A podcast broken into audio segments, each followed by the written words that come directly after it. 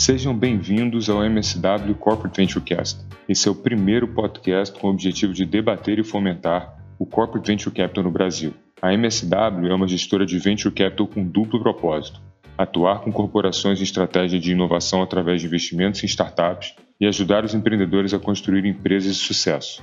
Esse podcast tem o objetivo de inspirar e contribuir com você, executivo que está estruturando ou liderando um programa de corporate venture, e principalmente você, empreendedor que deseja conhecer mais sobre por que e como as corporações investem em startups.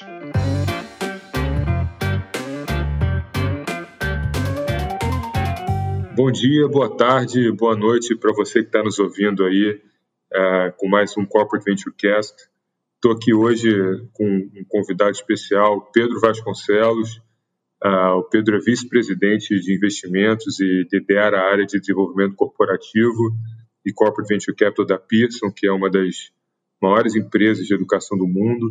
É muito comum que os profissionais dessa área acumularam experiências multidisciplinares ao longo das suas carreiras, né? E o que não foi diferente para o Pedro. Então, Pedro, bom dia, é para você boa tarde. Muito obrigado por estar participando.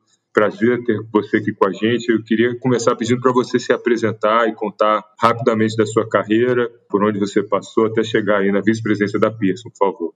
Prazer, Richard. Prazer estar aqui. Obrigado pelo convite. É divertido o que você falou mesmo, porque minha carreira ela não foi muito linear, né? Um segredo que algumas pessoas sabem sobre mim é que eu comecei como advogado. Então eu, eu estudei uhum. direito, eu estudei direito. Eu brinco que eu tenho um passado negro de advogado. Né? Eu sou um recovering lawyer. Né? Então é, eu, eu comecei como advogado, mas eu tive sempre uma veia empreendedora. E eu mesmo antes de me formar, eu já tinha montado um escritório com uns colegas de classe e uma professora da faculdade e tal. E o que eu descobri cedo, assim, é que eu, o que eu gostava mais do direito era, uh, ou, ou, de ser advogado, era entender a parte do negócio com o qual eu estava envolvido, né? Então era comum eu sentar com os clientes e ficar fazendo pergunta, pô, por que você está fazendo isso? Que negócio que está por trás? Por que você tomou essa decisão, tal? E mesmo no meu escritório eu gostava de captar cliente, de pensar como é que a gente ia posicionar o escritório frente a outros escritórios com que a gente competia, tal. Então aí cedo eu percebi que ser advogado não era exatamente o que eu queria fazer, né? E eu passei para ser um empreendedor e para, enfim, administrar negócio. Né? E aí eu fiz isso cedo, então eu consegui fazer, errar algumas vezes sem, ser, sem grandes consequências. Né? Então eu, eu fui fotógrafo uma época, porque foi quando eu tomei a decisão de parar de parar com o direito, eu falei, pô, tá cedo o suficiente para eu tentar uma coisa divertida, assim, né? E eu adoro pô, Pedro, fotografia. Isso, não, não tá nem no teu LinkedIn, cara. Foto, não, fotografia, tá. advogado, eu nem vi isso, pô. É, não, isso Acho que eu acertei é... no multidisciplinar aqui. Eu acertou. Essa época que eu tinha cabelo comprido, isso era, era, era outra fase. Então, é, eu fui fotógrafo uma época, estudei fotografia na SPM, trabalhei com fotógrafo um pouquinho, não foi muito tempo, depois montei uma lan house, era aquela época legal das lan houses no Brasil, tal, com a ideia de crescer tal, enfim, fiz algumas coisas diferentes, mas sempre, assim, eu sempre acabava que eu queria montar um negócio, né? Então na fotografia eu fiquei pensando, pô, será que dá para montar um banco de imagem digital no Brasil? Era o começo da, da fotografia digital, tal. Quando eu, eu montei lan house eu queria montar uma franquia, tal. Então sempre eu caía para esse lado. Aí uma hora eu decidi que fazer essas coisas picadinho assim não estava dando muito certo. E aí eu vendi os pequenos negócios que eu tinha e tal, e com o dinheiro eu fui fazer um MBA nos Estados Unidos. E aí isso me posicionou de volta numa carreira mais corporativa, né? É, que era sempre nessa, nessa interseção assim de inovação, empreendedorismo, eu sempre adorei tecnologia e estratégia e tal, né? É, e, e, e, o que aconteceu no meu MBA foi que, infelizmente, eu estava me graduando, estava me formando exatamente quando teve a crise de 2008, 2009. E aí, diferente do que é o normal que acontece no MBA, que dá aquela. Você tem um milhão de opções e você consegue encaixar exatamente a carreira que você quer e tal, foi um ano difícil, assim, e, e tinham poucas opções. É, eu tinha um plano original de ficar trabalhando nos Estados Unidos, acabou que eu me encaixei super bem, mas foi, assim, um período difícil, mas eu me encaixei super bem numa empresa europeia. Eu fui para trabalhar numa empresa multinacional alemã, que bem tipicamente para os alemães é uma empresa enorme, mas ela não é listada e eu fiz um programa rotacional lá, trabalhei em vários, várias áreas e vários países e foi super interessante porque era um projeto sempre de inovação, de expansão assim e de é tipo disrupt yourself assim, né? E, tá e eu, eu, fiz isso por uns quatro anos com eles E o último desses projetos foi montar o centro corporativo deles no Brasil. Então, eu, eu trabalhei em alguns países, eles me devolveram para o Brasil e foi bacana, porque foi aquele começo do. Começo não, mas foi quando o Venture Capital deu aquela primeira acelerada em 2011, 2010, 11, 12, assim. Foi aquela primeira acelerada quando os fundos que hoje estão grandes estavam começando, né? E a gente montou o escritório e eu cuidava, é, assim, eu era o CFO do escritório, mas eu cuidava da parte de, de Venture Capital. Eu fiz isso aí por alguns anos, bacana tal, e aí foi engraçado, eu dei outra pivotada na minha vida, porque eu estava com a sensação de que eu estava entendendo bastante da parte de investimento, mas eu queria uma experiência de pionel grande, maior do que eu tinha. Né? Eu tinha uma experiência de, de, empreendedor, mas meio pequena, né? E aí nessa época que eu, eu mudei para Pearson, foi aí que eu comecei a minha carreira. Então eu eu fui contratado para Pearson para tocar a linha de negócio uh, que eles tinham de legado, a linha de negócio histórica que eles tinham no Brasil, que era publishing, né, de inglês e de ensino superior. E foi uma época que a Pearson tinha comprado outros negócios, estava consolidando os três grandes negócios. Eles tinham comprado o Grupo Multi, tinham comprado o Grupo SEB e estavam consolidando esses dois negócios com o negócio antigo deles, que era inglês e ensino superior. E aí, o CEO da época, o Giovanni, me contratou para tocar esse negócio legado. E foi super divertido, porque foi um turnaround com vários desafios de lucratividade, de estrutura, de migration to digital, né? Então foi super interessante e eu consegui, sendo como é uma multinacional, o fato de eu ter trabalhado na Europa, etc, me ajudou a conectar com a matriz, com o grupo global, né? E aí minha progressão lá na Pearson foi que eu fui para a matriz para cuidar do time global de marketing que cobria algumas áreas de negócio e aí, para fechar o círculo, dali a alguns anos, a Pearson decidiu reativar a atividade de corporate VC e descobriu que tinha alguém dentro de casa que já tinha feito isso antes. Isso foi em que ano, Pedro? Isso foi em 2000, no final de 2018. Estavam discutindo como parte de uma, de uma estratégia mais ampla de inovação. Eles estavam é, discutindo, a Pearson discutiu várias iniciativas internas, tipo incubators, tiger teams, esse tipo de coisa, e uma delas era reativar a atividade de, de, de VC de uma forma mais estruturada, e aí me convidaram para liderar essa iniciativa. Pô, impressionante mesmo. Acho que multidisciplinar é pouco, né? Tem tantas, tanta coisa que você tocou aí na tua carreira que é, é incrível. Me fala um pouquinho da Pearson. Hoje, estou é, entendendo que ela é uma das maiores empresas de educação do mundo, né? São mais de 35 mil funcionários, 70 países. Ela foi fundada em 1844. Conta um pouquinho sobre, sobre a empresa hoje e a atuação dela no Brasil. Claro, é interessante. A Pearson, agora é engraçado, nunca tinha pensado dessa forma, mas a Pearson tem uma. Se a Pearson fosse uma pessoa, ela ia ter tido uma carreira tão diversa quanto a minha, eu acho. Porque, é verdade. É, é, porque a Pearson começou, não sei se você sabe isso, a Pearson começou com uma empresa de construção na Inglaterra. E, e ela, ela, ela é, por exemplo, ela participou da construção do Canal do Panamá. Né? E aí depois. Caramba! É, é, e, ela, e ela tem um histórico, assim, uma história de ter feito. Ela foi uma holding, né? Então, por muito tempo, ela comprava e vendia negócios que eram meio desconectados, né? Então, os mais divertidos é que a Pearson já foi a dona da revista The Economist, né? já foi a dona do Financial Times, já foi a dona da produtora que lançou o American Idol e já foi dona do museu Madame Tussauds, Museu de Cera. Né? Então é, é, tem um paralelo bem diversificado. ali, bem diversificado. Mas aí o que aconteceu é que quando você tem uma empresa que é uma holding assim, o que é difícil é que a história que você conta para o mercado, né, quando você é uma empresa listada, o mercado tem a dificuldade de botar um valor na sua ação, né? Porque o, o, a, o, comparables fica complexo, né? Como é que você compara uma empresa que, como é que você faz um valuation de uma empresa que tem um museu de cera e tem uma revista e tem um serviço online? É muito difícil, né? E aí é. tinha uma percepção dos acionistas que o mercado estava difícil montar essa narrativa. E aí a Pearson decidiu, e também não tinha muita sinergia entre os negócios, obviamente, né? E aí faz uns, vou falar aí, uns 15 anos talvez, talvez um pouco menos, foi tomada essa decisão de dar uma, uma organizada no portfólio e a Pearson foi vendendo os ativos que não eram muito alinhados com mídia primeiro, na primeira onda, e depois foi fechando e focou só em educação.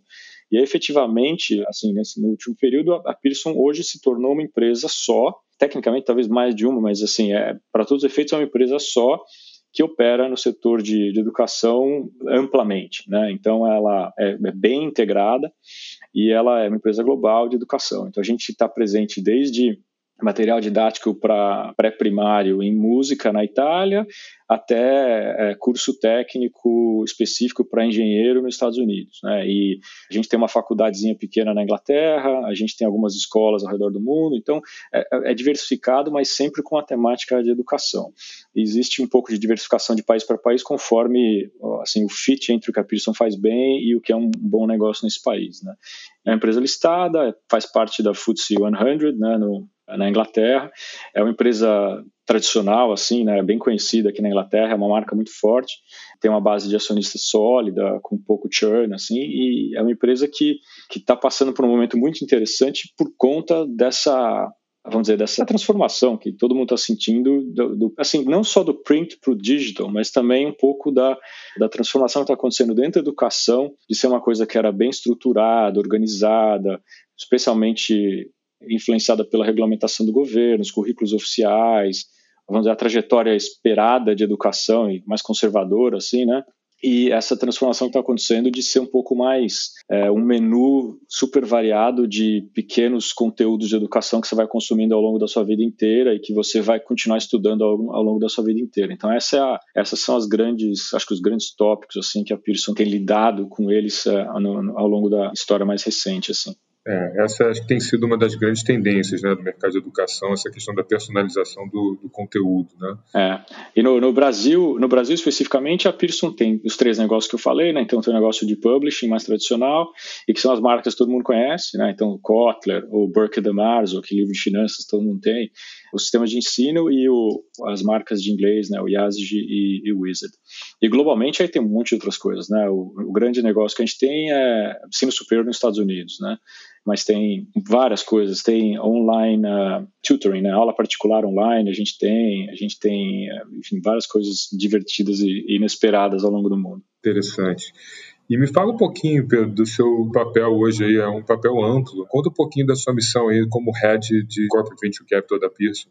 É, é assim, Richard, o que eu faço, no nome, eu administro o fundo de Corporate VC da Pearson, né? Então, é, eu sou o head do Pearson Ventures e eu administro esses investimentos. Na prática, acaba sendo um pouco maior, tanto porque o que a gente classifica como investimento que cai dentro do meu guarda-chuva é, é, um pouco maior, quanto por causa do posicionamento, pra, a razão pela qual a gente faz Corporate VC, né? Então, eu administro os, os investimentos de VC que a gente faz desde que a gente lançou o fundo, os legados, né, os, os, outros investimentos de VC que foram feitos no passado em outras administrações, com outros fundos, em outras, enfim, por outras razões, e os investimentos de fund of funds também. Então, é, eu brinco um pouco que esses legados, especialmente, né, eu brinco que você você fazer um investimento de VC, enfim, comprar 10% de uma empresa, é igual comprar um filhotinho de cachorro, né? É super bonitinho, super legal, todo mundo gosta, tal, no primeiro seis meses. Aí depois ninguém lembra, você tem que ficar com ele, você tem que ficar com ele por, sei lá, oito anos, né? Então, no caso de um cachorro, né? Mas, né? Mas no caso de um VC, é. sei lá, você consegue talvez vender antes. Mas é, mas o, o, ponto é isso, assim, hoje eu tenho no meu portfólio, eu tenho cinco empresas que são empresas que a Pearson investiu com outro fundo, com outro nome, por outras razões no passado. Né? Então, é, eu cuido, vamos dizer, qualquer coisa que seja investimento minoritário acaba caindo para eu cuidar. E é legal, porque eu consigo dar aí uma, uma, vamos dizer, uma coerência estratégica, não só uma coerência de reporting, de governança tal, né? Sei lá, às vezes o pessoal de Investor Relations me liga e fala, Pedro, a gente tem investimento nessa empresa aqui? Porque apareceu aí num, num press release. Falou, tem, tem sim, olha, a gente fez por causa disso, etc. Então, é isso que eu cuido. Mas o mais divertido não é isso. O mais divertido é que, como o meu full-time job é olhar o mercado e ficar identificando o que está acontecendo em termos de inovação, disruption, como é que as empresas estão inovando, para que lado está indo cada ramo da educação, tal, eu acabo sendo um recurso, eu e meu time, a gente acaba sendo um recurso para o resto da Pearson, para eles se informarem e para eles tomarem decisões estratégicas, né? Então, assim, vou dar alguns exemplos bem mundanos, bem simples, assim, sei lá, qual a taxa de crescimento desse mercado? De repente eu tenho isso, porque eu já olhei uma empresa nesse espaço, né? Ou Perfeito. quem são potenciais parceiros para a gente achar uma plataforma de, sei lá, eu, voice recognition para identificar sotaques diferentes no inglês. Putz, talvez eu saiba, talvez eu conheça. Ou por que, que essa empresa aqui desse segmento está tendo tanto sucesso? Qual a fórmula mágica deles? Ah, eu já olhei o business model deles, eu já lá, fiz o Canvas e fui olhar e descobri que é o que, eles fazem, que eles têm um canal de distribuição super diferente com parceiros, para dar. Então, é como, assim, todo mundo gostaria de poder ter tempo no seu dia a dia, todo mundo que toca uma business unit, de estar tá olhando o seu próprio mercado com profundidade todo dia. Mas não dá tempo, né? Porque você tem os problemas do dia a dia, você tem salário para pagar, tem, enfim, meta para bater. Então, o fato de ter o meu time olhando constantemente isso é uma coisa que acaba trazendo bastante valor para a Pearson. Então, assim, é, a gente fazer investimento, administrar investimento, é quase uma desculpa para a gente estar tá gerando toda essa inteligência e estar tá gerando também esse, essa dinâmica, assim, esse, essa inércia, esse momentum dentro da empresa de procurar parceiro externo, procurar inovação externa, tentar ver o, o que está acontecendo do lado de fora. Pô, perfeito. Eu acho que você conseguiu tangibilizar quais são realmente os grandes benefícios né, e de uma estratégia bem sucedida de corporate venture capital de uma forma muito sintetizada, assim, excelente. Você pode contar para a gente um pouquinho da tese de inovação da Pearson, em termos de quando está buscando investimento? Claro, cara, isso é, isso é importante. Acho que é, se você ter clareza nisso, né, o que, que é que você está procurando, ajuda muito, né? Porque o que acontece muito em venture capital e, e em corporate venture capital, especialmente, é que as pessoas estão no dia a dia ali, no batidão né, do dia a dia, e, e de repente ficam animadas com uma empresa que aparece para eles, né? E aí vem, pô, Pedro, preciso investir nessa aqui porque é super legal, é um cara que é meu vizinho e, e tal. E é, o, é, a abordagem errada, né? Você tem que ter muita clareza de qual a tese, por que, que você está fazendo isso, né? Então, a nossa tese uhum. de inovação específica são basicamente três pontos.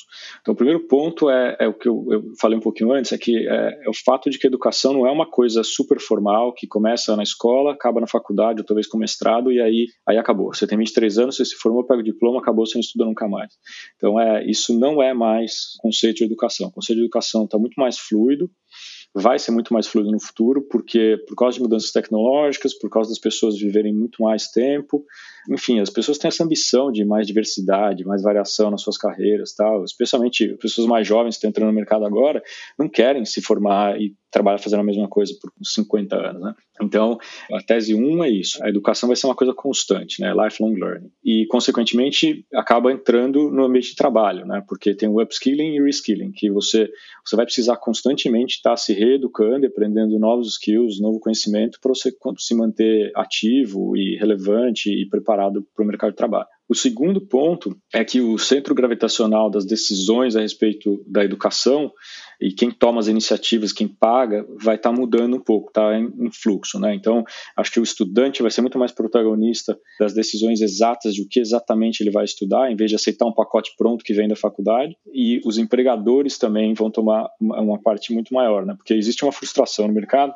de que os estudantes estão frustrados porque eles gastam quatro anos da vida e um monte de dinheiro e tempo custo de oportunidade para ter um, um, diploma que não está realmente resolvendo o problema deles. Porque eles não têm experiência, porque eles não, enfim, não está conectando os estudantes com o emprego que eles esperavam. E os empregadores têm o outro lado dessa moeda, que eles falam, pô, chega uma pessoa para mim cheia de expectativa, que gastou dinheiro, se formou na faculdade bacana, mas ele não sabe as coisas que eu quero que ele saiba, ele não está pronto para começar a trabalhar. Então, existe um espaço aí de o empregador ser muito mais proativo em, em, determinar o que, que é que o estudante tem que estudar e participar disso, né, oferecer treinamento, trabalhar junto com as instituições de educação para dar treinamento, e do estudante de também tomar a iniciativa de preencher esses espaços vazios da educação dele. Né? Então, por exemplo, um exemplo que a gente viu numa empresa bacana nos Estados Unidos é uma, empresa que oferece aqueles associate degrees, né, que são os dos community colleges, né? mas eles perceberam que os, os, alunos se formavam, mas não conseguiam um emprego. E aí o que eles fizeram é que eles adicionaram um curso específico para o aluno sair de lá com um certificado de Salesforce Administrator, o cara que opera o Salesforce na empresa. Porque isso é um skill específico. Você pode chegar na empresa e falar, eu nunca trabalhei, mas eu sei administrar o Salesforce. Isso é um emprego, entendeu? Isso é um emprego. Isso quebra a porta e te dá um emprego. Isso é uma coisa interessante. E aí a terceira perna da tese é que uma vez que você passa qualquer disciplina, né, qualquer atividade, ela passa a ser mais digital, muda toda a dinâmica de evolução e de mensuração, porque você passa a ter dado. Então, é, sei lá, se você olha a inovação do, do Netflix, baseado no que eles têm de dados sobre o consumo de, de conteúdo na plataforma deles, ou qualquer outra disciplina, né? É, sei lá, DNA, qualquer, onde quer que você olhe, isso está acontecendo com a educação, né? Quando a educação era um professor falando numa sala e um aluno lendo um livro, você não conseguia medir muita coisa. A hora que a educação passa a acontecer em plataformas digitais, você tem muito mais data points que você pode medir e aí você consegue medir e melhorar. Né? E o mais bacana disso é que você tem a oportunidade de usar esses dados, essa mensuração, para você dar certificados e vamos dizer notas, né, scores para as pessoas, para os alunos, que são muito mais reais, né, muito mais fidedignos, porque duas pessoas que têm o mesmo diploma, quando é que você diferencia uma pessoa da outra? É difícil, né, na prática. Você tenta entrevistar uma pessoa, mandar fazer um, algum trabalho e tal, mas é difícil, não tem nenhuma mensuração. A hora que você começa a ter o aprendizado mais digital, você tem esses data points e, e você consegue medir muito mais. Né? A gente enxerga que o futuro vai ter, as pessoas vão ter um passaporte educacional, vamos dizer assim, né, de skills, com algumas mensurações, algumas notas, tal, que vão permitir os empregadores e, enfim, a sociedade entender muito melhor uh, a educação dessa pessoa. Né? Então, a hora que eu, sei lá, a visão é daqui a uns 20 anos, eu quero contratar um, uma pessoa para um cargo, eu vou conseguir fazer um match de quais são os skills que eu estou procurando, em qual nível, e o tanto que essa pessoa que eu estou contratando tem isso. Né? Eu não vou precisar ficar entrevistando e, e tentar adivinhar. Né? Eu vou ter dados mais tangíveis para avaliar isso. Então, essas são as três pernas aí do que a gente está acreditando ultimamente. Muito bom. E o que, que é mais relevante para vocês quando vocês estão olhando o investimento? Né? A questão é aquela pergunta clássica aí do Corporate Venture Capital? É, é, o retorno estratégico ou o retorno financeiro? Né? Como é que vocês ponderam isso? É, eu acho que a, a, a, resposta simples é que é o, é o retorno estratégico. O retorno financeiro ele é mais um, um fator de higiene, assim, né? Que é um fator de boa governança corporativa, né? Então é assim, a gente Necessidade básica. É, não vai sair gastando dinheiro à torta direita e fazendo besteira. A ideia é que vai ter retorno ou que pelo menos vai pagar as contas, né? É, o que eu costumo dizer é o seguinte: venture capital é uma, uma, uma classe de ativos difícil.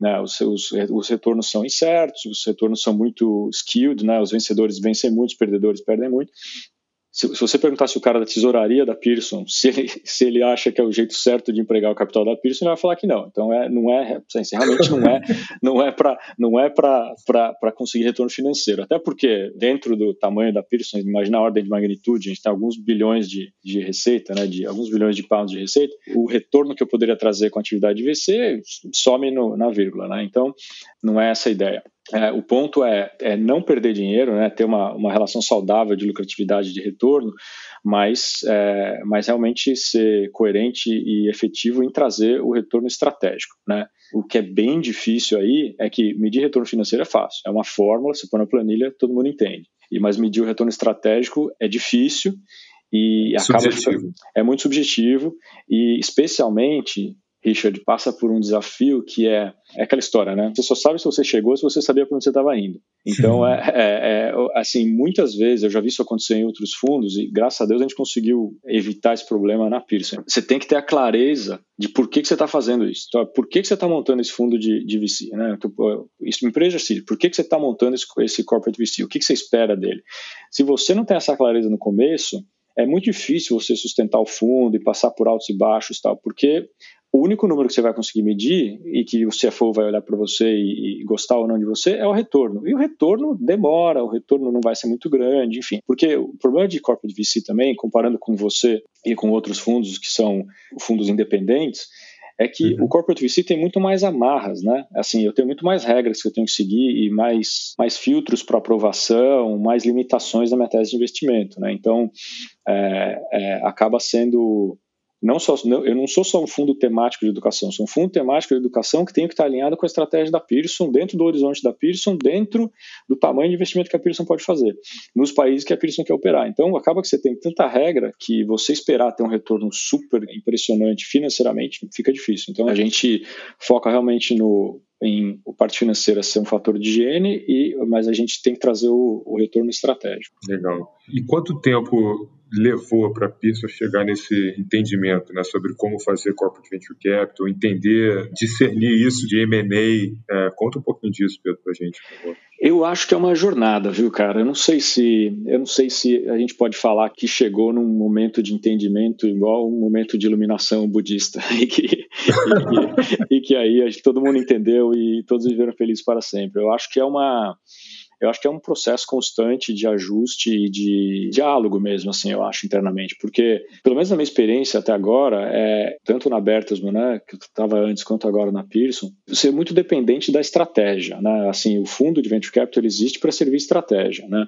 Então, quando a estratégia muda de direção ou se ajusta, né, ou até a forma com que a estratégia está sendo implementada, o fundo de Venture Capital tem que se ajustar junto. Né? Então, assim, o CVC é um componente da estratégia, assim como as decisões que a empresa toma na logística, no RH, no marketing, também são outros componentes da estratégia. Né? Então, é, é um pouco é um pouco um, como, dizer, é uma jornada constante, né? Assim, o que é o é dinâmico, né? É, é dinâmico, é dinâmico. Então assim, eu tenho até um exemplo, né? O fundo predecessor, o fundo que veio antes do meu na Pearson, ele tinha uma pegada completamente diferente. Ele chamava Pearson Affordable Learning Fund. Era um, um fundo que foi lançado em 2010, mais ou menos. Ele era completamente focado em, em aprendizado acessível, né? Affordable Learning, em países emergentes. Essa era a tese. A gente foi lá, investiu em sei lá, 12, 15 empresas porque estava completamente alinhado com a estratégia naquele momento. Que a, a hum. Pearson estava com, esse, com esse ângulo de crescer em países emergentes e escolas e tal.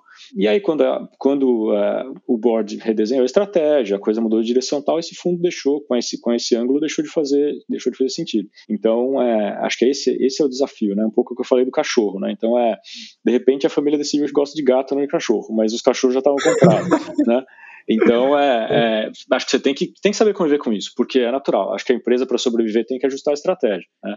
No nosso caso da, no nosso caso da Pearson, é, assim, o que foi muito legal que a gente fez dessa vez é que a gente sentou e discutiu profundamente as, as razões, né? O, o porquê que a gente está fazendo venture capital. Né? Então, assim, olha, a gente está fazendo com essa expectativa, a gente vai tentar medir o impacto estratégico dessa forma, sucesso a gente vai medir assim tal, e a gente documentou isso. Né? Então, a gente documentou numa série de memos que foram aprovados pelo CEO, aprovados pelo CFO tal, e isso ficou assim, com uma documentação histórica de, naquele momento, a gente decidiu fazer dessa forma, daquela forma, por essas razões. Né? Mas as coisas vão se ajustando. Então, Perfeito. É, é, as coisas se ajustando com o tempo, a gente vai ajustando, mas é, acho que a resposta curta é que a iluminação não chega. A gente pode ter movimentos mais iluminados ou menos iluminados. Legal. Aqui no Brasil, principalmente no mercado de educação, né, Pedro, a gente percebe que universidade continua comprando universidade, escola continua comprando escola. Essa cultura do M&A controle para comprar mais alunos, enfim, ela predomina ainda. É. O que você acha que falta para as grandes empresas de educação atingirem esse tipo de entendimento assim da necessidade de, né, de um corporate venture capital mesmo e de saber distinguir isso, né? Acho que isso não é M&A, é, é uma outra é uma outra pegada, como você mesmo colocou. Essa é uma super boa colocação, Richard. Eu acho que o, eu acho que tem alguns Acho que a principal dificuldade, um pouco é isso que eu falei da clareza, né? Você, você entender por que exatamente eu quero fazer isso, né? Porque acho que normalmente as empresas elas veem uma startup que está fazendo uma coisa bacana, elas querem comprar, mas não têm certeza se querem comprar, mas elas querem trazer para dentro, querem talvez até dar uma sufocada nessa startup e aí acaba você faz um venture capital ali para tentar resolver esse problema, né? Eu acho que o que o, o que está faltando na fórmula das empresas e eu não vou falar especialmente do Brasil, especialmente da educação, acho que é, é em alguns setores, em alguns países, eu acho que é você você criar dentro da empresa o vamos dizer o mini ecossistema que você precisa ou as talvez as outras as funções adjacentes ao fundo de VC para você de fato conseguir fazer esse fundo de VC ter o resultado estratégico que você espera. Se você monta um fundo de VC numa empresa, mas você não, não, não explica para as pessoas o que você está fazendo, e você não cria os links necessários internamente para que esse fundo de VC impacte a estratégia, impacte as parcerias, impacte a inovação, etc., não vai funcionar, ele vai ser um corpo estranho, entendeu? E aí, em, em dois anos, alguém vai olhar, vai olhar para o balancete da empresa e falar, nossa, a gente está gastando isso aqui com essa empresa, tem o salário desse cara, quem é isso aqui? E aí vão economizar e vão cortar, entendeu? Então, acho que o, o missing link aí, pelo menos na minha experiência, é você ter formalizado quais são as funções que tem que existir em, em volta do fundo de, de VC para fazer que a parte estratégica, o benefício estratégico, de fato aconteça dentro da empresa. Então, por exemplo, você ter no fundo de VC pessoas cujo objetivo é criar as parcerias e administrar, até assim, project manager mesmo, assim, administrador de projeto, gerente de projeto das parcerias. Olha, investimos numa empresa que faz ABC, porque a gente tinha essa expectativa de que ele fizesse parceria com esse departamento aqui da empresa. Beleza, vamos lá. Quem que vai fazer isso aqui rodar? Qual é o prazo? Qual é o timeline, etc. É você ter essa estrutura em volta. Então, acho que é, é ter essas conexões Segundo, é uma questão de comunicação mesmo. Assim, o, o, time que administra o fundo e os sponsors, né, quem seja o CFO, o Chief Strategy Officer, constantemente está usando a existência do fundo e os fatos legais sobre o fundo, os investimentos do fundo, para suportar, apoiar a narrativa maior da empresa. Né? Então, um efeito super bacana que, que o Corporate VC tem para muitas empresas é que ele cria mídia. Né? Porque você consegue espaço na mídia e notícias bacanas sobre a sua empresa porque você está fazendo investimentos legais. Então, o VC ter a consciência de que ele precisa cuidar dessa narrativa, precisa trabalhar com as pessoas dentro da empresa, proteger e criar essa narrativa positiva também é importante. E terceiro, eu acho que é ter essa clareza sobre a diferença entre VC e M&A, ou se você está fazendo VC porque você quer criar um M&A pipeline, que também talvez não esteja errado, mas você tem que ser honesto. Acho que, acho que você tem que ser honesto. É, pô, eu estou fazendo VC porque eu quero isso. Né? E aí você vai chegar para uma empresa e você vai ser honesto, você vai falar, olha, estou comprando 20%, mas olha, eu quero ter uma opção de chegar no controle. Estou comprando 20%, estou investindo aqui, mas eu quero exclusividade, eu não quero que você venda para o meu concorrente. É você ter, enfim, essa, clareza, essa, essa clareza, entendeu? Para não criar frustração nem dentro nem fora. Né? É, às vezes, nessa parte das parcerias internas, né, sei lá, você fez um investimento na empresa e você quer catalisar, gerar essas iniciativas, às vezes é você ter um potezinho de dinheiro seu do fundo que você usa para financiar esses pilotos, entendeu? Porque muitas vezes as, as, business units vão achar que esses pilotos, ah, putz, é uma distração, não é hora de fazer isso agora, não tenho verba para isso, vai demorar dois anos para dar receita. Então, se você tiver um potezinho de dinheiro interno do seu CVC que você pode usar para bancar esses pilotos, às vezes isso já remove obstáculo e você consegue é, entregar, entregar valor estratégico mais rápido. Muito interessante essa perspectiva. Conta um pouquinho como é que é ser investidor minoritário em uma startup, né? Vocês que já têm tido bastante experiência com isso, o que, que mais importa aí na relação com os empreendedores? Um dos pontos é o que eu acabei de falar, né? Acho que é você ter essa honestidade, essa abertura com o, com o empreendedor e você ter essa consciência de que você é grande e ele é pequeno porque o, assim acontece muito de a empresa grande vai e sufoca a empresa pequena. Então a gente faz um, investimento e a gente fala, pô, vem cá, deixa eu te apresentar para o fulano aqui que eles querem fazer um piloto e aí vem mil reuniões, mil workshops e vamos mudar o roadmap. Exclusividade. Exclusividade, vamos mudar o roadmap de produto da empresa, da startup, para servir mais o que eu estou precisando aqui e tal. E, e no final não dá em nada, daqui a dois anos não dá em nada e a empresa grande não sofreu, mas a empresa pequena perdeu dois anos de aceleração, de crescimento, de funding, etc. Então, acho que é, é você ter essa consciência de que você é grande e a empresa é pequena. Então, acho que isso é bom, importante. Segundo é você ter é, transparência na comunicação, assim, ter, enfim, transparência, honestidade na comunicação de exatamente o que que você, empresa grande, consegue oferecer você, corporate VC, consegue oferecer para a startup, né, para não prometer coisas irreais, né? Então, por exemplo, uma coisa que acontece uhum. muito é a startup fala, putz, eu vou ter acesso ao seu canal de vendas. Não sei, não é sempre o caso em todas as empresas, né? Assim, às vezes funciona, às vezes não funciona, dependendo da empresa, da, dependendo da empresa mãe, né? O canal de vendas é estruturado de um jeito que não dá para carregar produtos de terceiro, né? Então, você tem que ter essa, essa franqueza, né, de trabalhar com as empresas. E terceiro, que eu acho que é você, de fato, fazer o que você prometer, né? Então, assim, ó, eu prometo te, é, dar mentoria, prometo apresentar para meus clientes, prometo etc. Você cumprir a sua palavra, né? Porque a escolha da startup de ter escolhido você, CVC, como o investidor e não um fundo puramente financeiro, o dinheiro é o mesmo, né? É, é, muito mais porque você, você CVC tinha alguma coisa especial a agregar como sendo investidor estratégico, sendo uma empresa e não sendo só um pote de dinheiro, né? Então acho que você tem que tá, tem que trazer esse valor estratégico. Né? É, e tudo passa por um alinhamento de expectativa, né? Até antes é. do investimento, numa conversa como você falou muito clara com o empreendedor, olha, o que dá para fazer é isso e pô, a gente vai tentar, né? É, é exatamente. Exatamente nessa linha. Quais são as características que a Pearson busca em uma startup na hora que, na, da escolha para investir, em termos de tamanho, enfim? Conta um pouquinho para a gente disso, por favor. A gente, no começo, a gente era um pouco mais, é, mais estrito, assim, a gente tinha uma tese bem, não tese, né, mas as regrinhas eram bem claras. A gente investia de 1 a 5 milhões, é, numa lista curta de países e numa lista de dólares. De, é, de dólares, isso, é, de 1 a 5 milhões de dólares. Os países originalmente eram Estados Unidos, Inglaterra, Austrália, Brasil, China, Índia e África do Sul.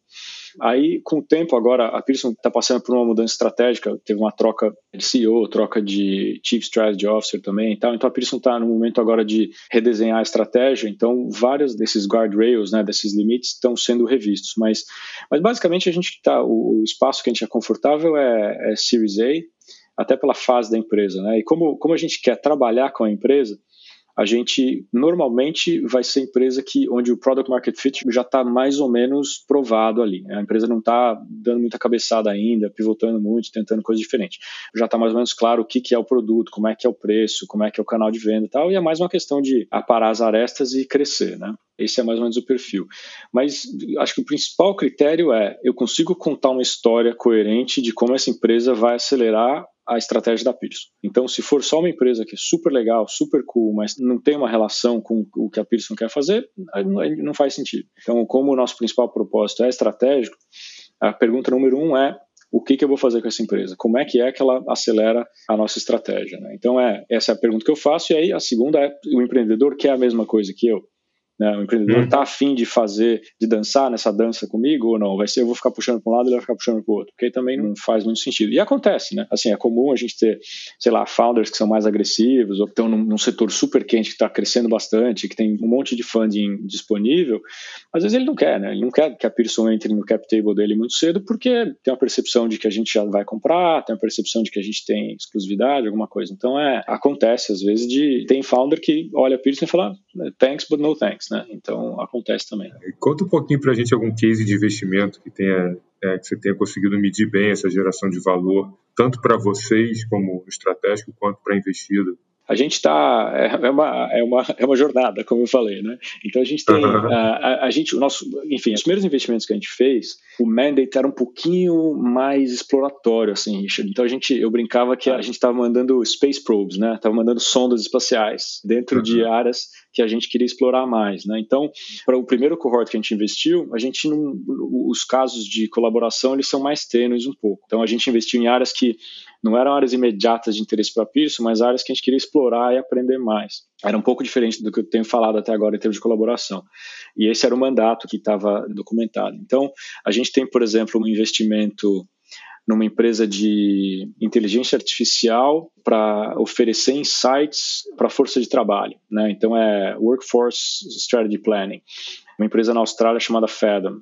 E eles são super bacanas, assim, eles têm uma plataforma proprietária, com uma base de dados proprietária, e ele basicamente o que eles fazem é chegar para segmentos do mercado e falar o seguinte: olha, o seu segmento de mercado, por exemplo, bancos, instituições financeiras, ele vai ser afetado pelas mudanças de tecnologia nos próximos cinco anos dessa forma aqui, ó. E aí tem uma curva lá de adoção de tecnologia. E a consequência disso para a força de trabalho é que esses tipos de skills, capabilities, jobs to be done, né? Esses daqui vão ser automatizados, esses daqui vão ser aumentados pela tecnologia, né, melhorados pela tecnologia, esses daqui vão ser completamente outsourced, etc. Ele dá um perfil assim, né? E ele consegue quebrar isso por função. E o que é muito bacana e o link que conecta com a educação é que o follow-up de uma análise dessa, né, se você imaginar que um banco vai faz uma análise dessa, o follow-up é, putz, eu tenho esse monte de gente aqui que é contador e eu não vou precisar mais disso, porque isso vai estar tudo automatizado pelos meus sistemas nos próximos cinco anos. O que, que eu faço com esses caras? Aí guarda isso. Na outra ponta, tem outro cara falando, olha,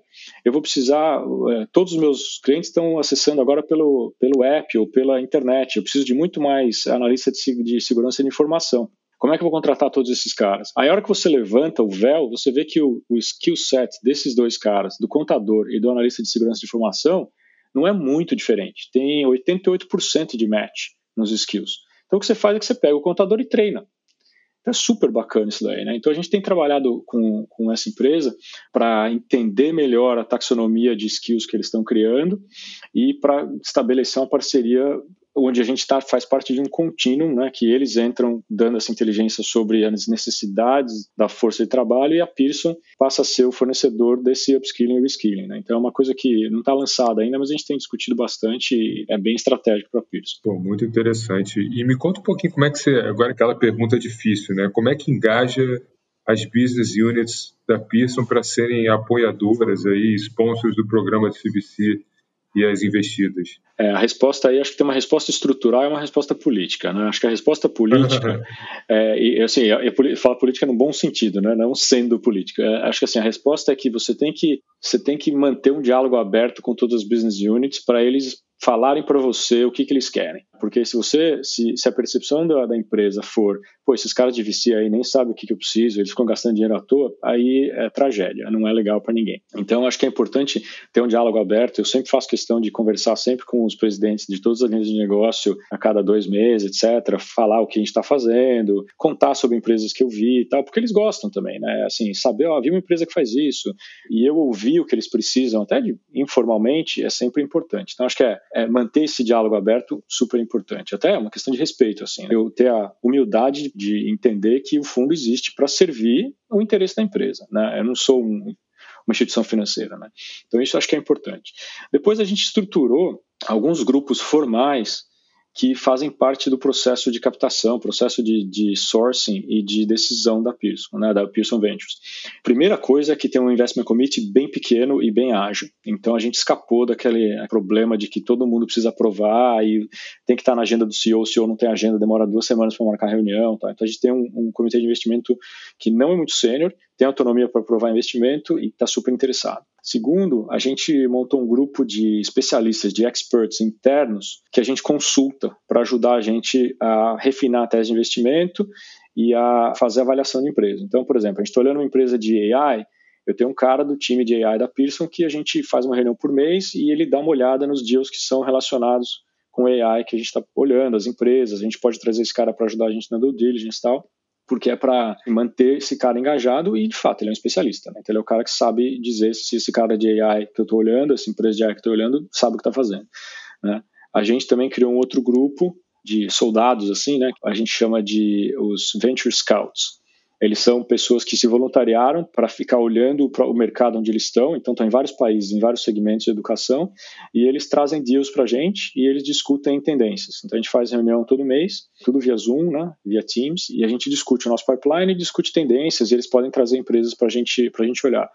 E o que é legal, Richard, é que esses três grupos, né, essas três coisas que a gente faz, eles cumprem a função nominal deles, né, que é de acesso à expertise, acesso ao pipeline e tal, mas existe um fator, um fator que está mais difuso, que é o de criar energia, assim, criar excitement. Todo mundo participar do processo de venture capital é uma coisa legal, né? Todo mundo está vendo inovação, está vendo como que a gente está trabalhando com essas empresas, está vendo como é que os próprios segmentos, onde eles estão, está evoluindo através dessas, pelas startups e tal. Força todo mundo a estar tá mais em contato ou oferece uma oportunidade, né, de todo mundo estar tá mais em contato com a inovação que está acontecendo lá de fora e indiretamente eles se beneficiam dessa dessa energia que está sendo criada pelo Pearson Ventures, né? Então é uma forma de virar a mesa, então, em vez dessa unidade de corporate venture capital ser uma unidade estranha, que é o bando de são, são os são os, os VCs que acham que são melhor que todo mundo e ficam gastando nosso dinheiro, a gente é o VC uhum. legal, que traz todo mundo para a festa, e a gente deixa todo mundo conversar com as startups e todo mundo tem voz e todo mundo pode influenciar o nosso processo decisório. Dá um trabalho, tá? Assim, exige muito do meu time, a gente tem uma agenda de reunião, tem que preparar PowerPoint, tem que convidar todo mundo, tem que mudar a agenda porque alguém não pode, tal. Mas é uma coisa que o, o payback disso é muito claro, assim, porque a gente está rodando com formato mais ou menos assim faz dois anos e não teve pushback assim. É todo mundo gosta todo mundo está engajado tem menções espontâneas assim as pessoas de longe lá no, na intranet falam pô vamos levar isso aqui para o Pearson Ventures. Ah fiquei sabendo que o Pearson Ventures está conversando com uma empresa assim assado tal. Você está muito mais próximo mais conectado com as unidades de negócio em vários níveis né? Porque não é só também o topo é todo mundo em vários níveis da empresa. Ah, perfeito. Acho que pudesse sintetizar, né, acho que essa questão, a questão da comunicação, acho que ela é visceral, né? Se tiver é. uma boa comunicação. Para finalizar esse, esse primeiro bloco aqui, assim, como a gente tem visto que o Brasil está começando a, a, ficar muito aquecido, né, as empresas aqui no Brasil, em, em começarem os seus programas de Corporate Venture Capital. Então, você que já está há mais tempo nessa, qual a recomendação que você daria para o executivo que está com essa missão, com essa responsabilidade de começar um programa de VC dentro da sua corporação? Essa pergunta é super relevante, cara. Eu acho que a coisa mais importante, eu mencionei isso um pouquinho antes, assim, eu vou evoluir um pouquinho.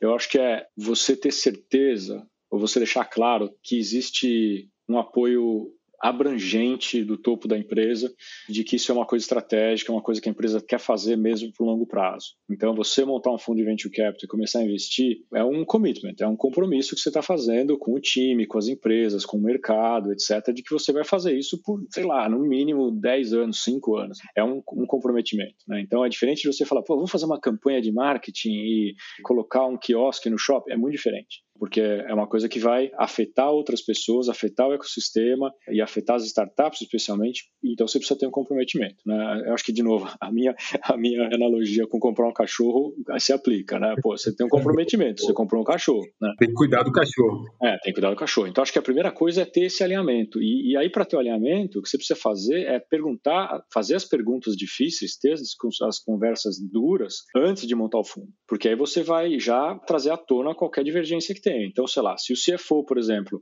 vai insistir de que vai ter que ter uma meta mínima de retorno financeiro, senão ele vai pull the plug, ele vai cortar, vamos ter essa conversa e vamos ver se a gente quer seguir em frente, vamos ver se é razoável ou não. Se o cara de corporate development vai querer usar o fundo como pipeline para M&A e vai insistir que todo contrato que a gente faça de investimento tem que ter uma cláusula de que a gente tem um, sei lá, um call option para chegar no controle, Vamos ter essa conversa antes, vamos deixar claro se a gente quer fazer isso ou não. Enfim, são todas essas perguntas difíceis que você tem que ter antes, porque senão você vai ficar brigando e o fundo vai ficar ineficiente e não vai funcionar. Né? E eu acho que, dependendo das respostas que você tem para essas perguntas difíceis, você vai estruturar o fundo de uma forma diferente.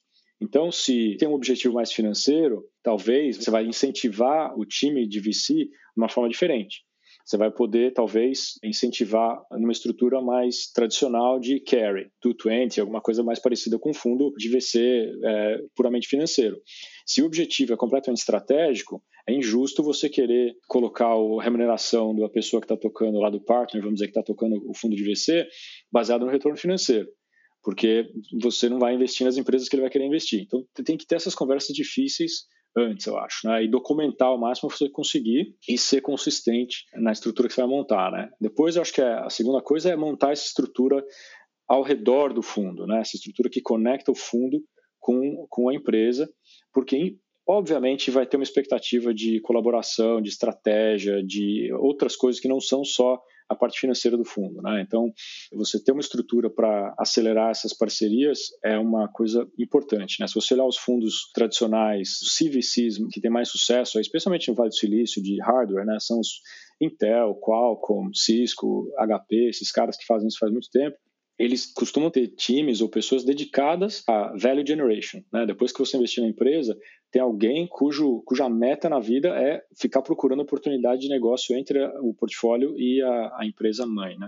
Acho que outra coisa importante é você ter um orçamento, né? você ter um fundo que ou está separado numa entidade separada, ou pelo menos está earmarked né? no, do, do, do balanço da empresa, está protegido para você investir.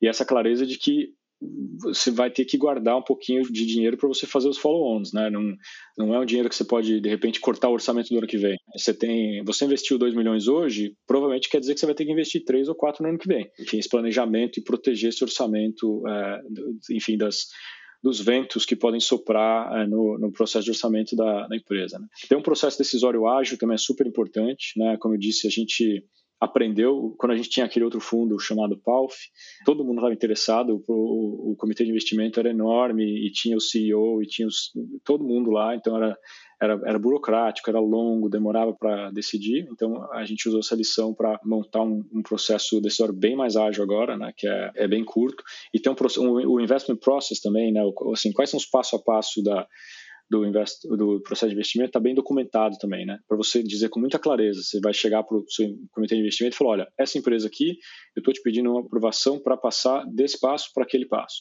E pum, aprovado. Está na ata, toca em frente. Não ter muita, vamos dizer, falta de clareza. Essa empresa aqui, mas espera aí, eu aprovei ou não aprovei? A gente vai investir ou não? Está fazendo dele ou não? Como é que tá, né? É ter essa clareza. E acho que a última, que a gente conversou antes também já, né, Richard? Você investir o tempo para criar narrativa, né? Por que, que a gente está fazendo isso? Se eu contar uma história de sucesso, como é que é essa história? Como é que é a narrativa maior da empresa? Quem quer que seja empresa, qualquer setor que ela esteja, né? Como é que o ter e crescer um fundo de corporate venture capital vai beneficiar essa narrativa também, né? A, a autoimagem, quase a autoestima da empresa, né? Como é que você, de forma proativa, você administra isso? Também é importante ter isso em mente. Excelente, Pedro. Só deixou coisas muito valiosas aqui para quem está realmente começando essa jornada. Vamos agora para o bate-bola final aqui, que são perguntas rápidas aqui, mais um pouquinho sobre até sobre você, que o público possa te conhecer melhor, né? Então, eu posso perguntar de volta, Richard? Pode, pode, pode. Mas a gente vai gastar o nosso tempo aqui, cara. Vamos lá. Vamos um, lá. um hábito, um, um hábito, um ritual que você gosta muito de fazer e está sempre fazendo. Acho que a minha resposta acho que não é muito muito sexy assim. Eu gosto de eu gosto de dormir bem e de acordar cedo. Eu não sou dessa tribo do acordar quatro e meia da manhã, tá? Não é, não é isso. É, só, é só ter um, um tempo mais lento de manhã para não acordar na correria. Eu tenho que sentir que eu estou no controle, eu estou decidindo fazer as coisas que eu quero fazer. Então, ter tempo de pensar de manhã um pouco, planejar o dia tal. E é engraçado, porque eu, a resposta é um pouquinho mais longa. Eu, eu adoro o lockdown, porque eu estou focado em casa, estou trabalhando bem aqui e tal, mas eu sinto falta do meu commute, porque eu, era o tempo que eu andava na rua, pegava o metrô e eu ouvindo um podcast, pensando no meu dia e tal. E era até comum, eu ouvindo podcast eu parava, porque o podcast me fazia pensar em alguma coisa eu parava e ficava pensando, andando na rua no frio aqui, pensando como é que isso estava me impactando, tá? Era um, era um momento de reflexão, assim. Aqui em casa, agora, putz, eu acabei o café da manhã, ando 10 passos e já estou no escritório, né? Então, já está é, no computador, né? Já estou no computador, né? Então, é, mas assim, acho que dormir bem e acordar cedo para ter esse ramp up para o dia, né? Ter um tempo de pensar antes de começar o dia é uma coisa que eu levo bem a sério. Excelente.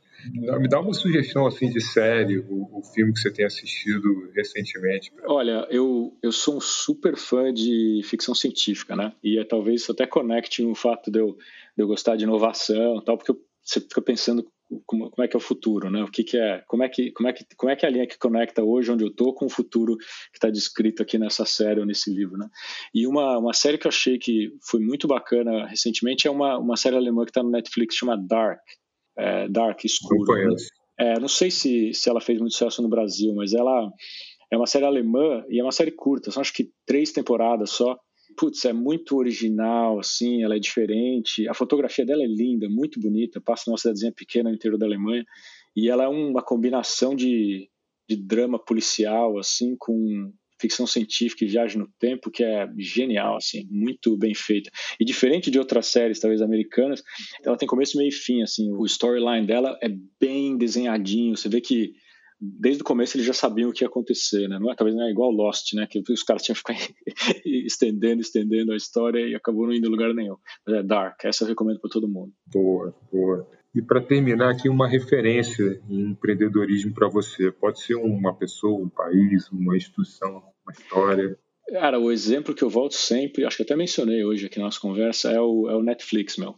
Porque o Netflix ele passou por vários momentos interessantes em que ele inovou fazendo coisas diferentes, né? Mas é o que é bem constante deles é que eles estão sempre analisando exatamente qual é a oportunidade de disrupção ali, né? Olhando os, os pain points do, do cliente. E eles também estão sempre se questionando, né? Eles não pararam com o modelo e falaram, ok, beleza, conquistei o mercado, vou ficar aqui, ganhar dinheiro e surfar essa onda, né? Acho que quem lembra do Netflix da época que eu estava morando nos Estados Unidos, eles disrupted, né? O Blockbuster porque eles tinham um sistema de assinatura de que você recebia os DVDs em casa. E que era genial. Eu fui porque... assinante, cara. Eu fui assinante então, desse cara, negócio é, aí. Porque, meu, eles, assim, é. o que, que todo mundo odiava? Ter que dirigir até o Blockbuster e devolver a fita e ficar e ter que pagar late fees, né? Que era um saco. E aí o Netflix criou um modelo exatamente para endereçar esse pain point. Mas eles não esperaram. Aí quando começou, quando a tecnologia permitiu streaming, eles rapidinho criaram o um negócio de streaming e eles tomaram decisões duras também, né? Eu lembro quando o streaming era parte do pacote de assinatura. Você recebia os DVDs e o streaming era de graça. E teve uma hora que eles falaram, não, nós vamos separar os dois negócios. E o mercado chiou, nossa, está dando tiro no pé tal. Mas eles foram consistentes, assim, eles entenderam que era um momento que precisava tomar essa decisão dura de separar os negócios, né?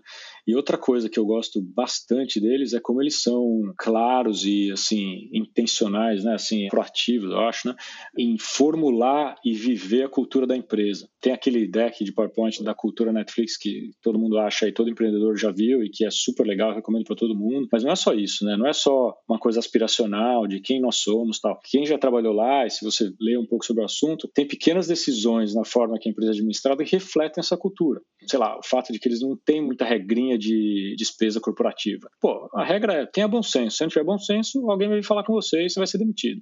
Putz, é ótimo isso, né? Porque você está respeitando o seu funcionário, né? Mas cria uma cultura de accountability também. Então, acho que tem vários exemplos, assim, tipo walk the talk, assim, né? Eles, eles falam, olha, nós damos autonomia para as pessoas, mas esperamos grandes performances. De fato, acho que a história legal aí é, é das férias, né? As pessoas podem tirar quantas férias quiserem, mas elas têm uma performance que é esperada delas. Acho que essa coerência da cultura com as ações concretas é uma coisa super legal que todo empreendedor que conseguir deve, deve usar como inspiração. É espetáculo. Está na minha lista de livro para ler aí a, a biografia dele, do, do founder, né?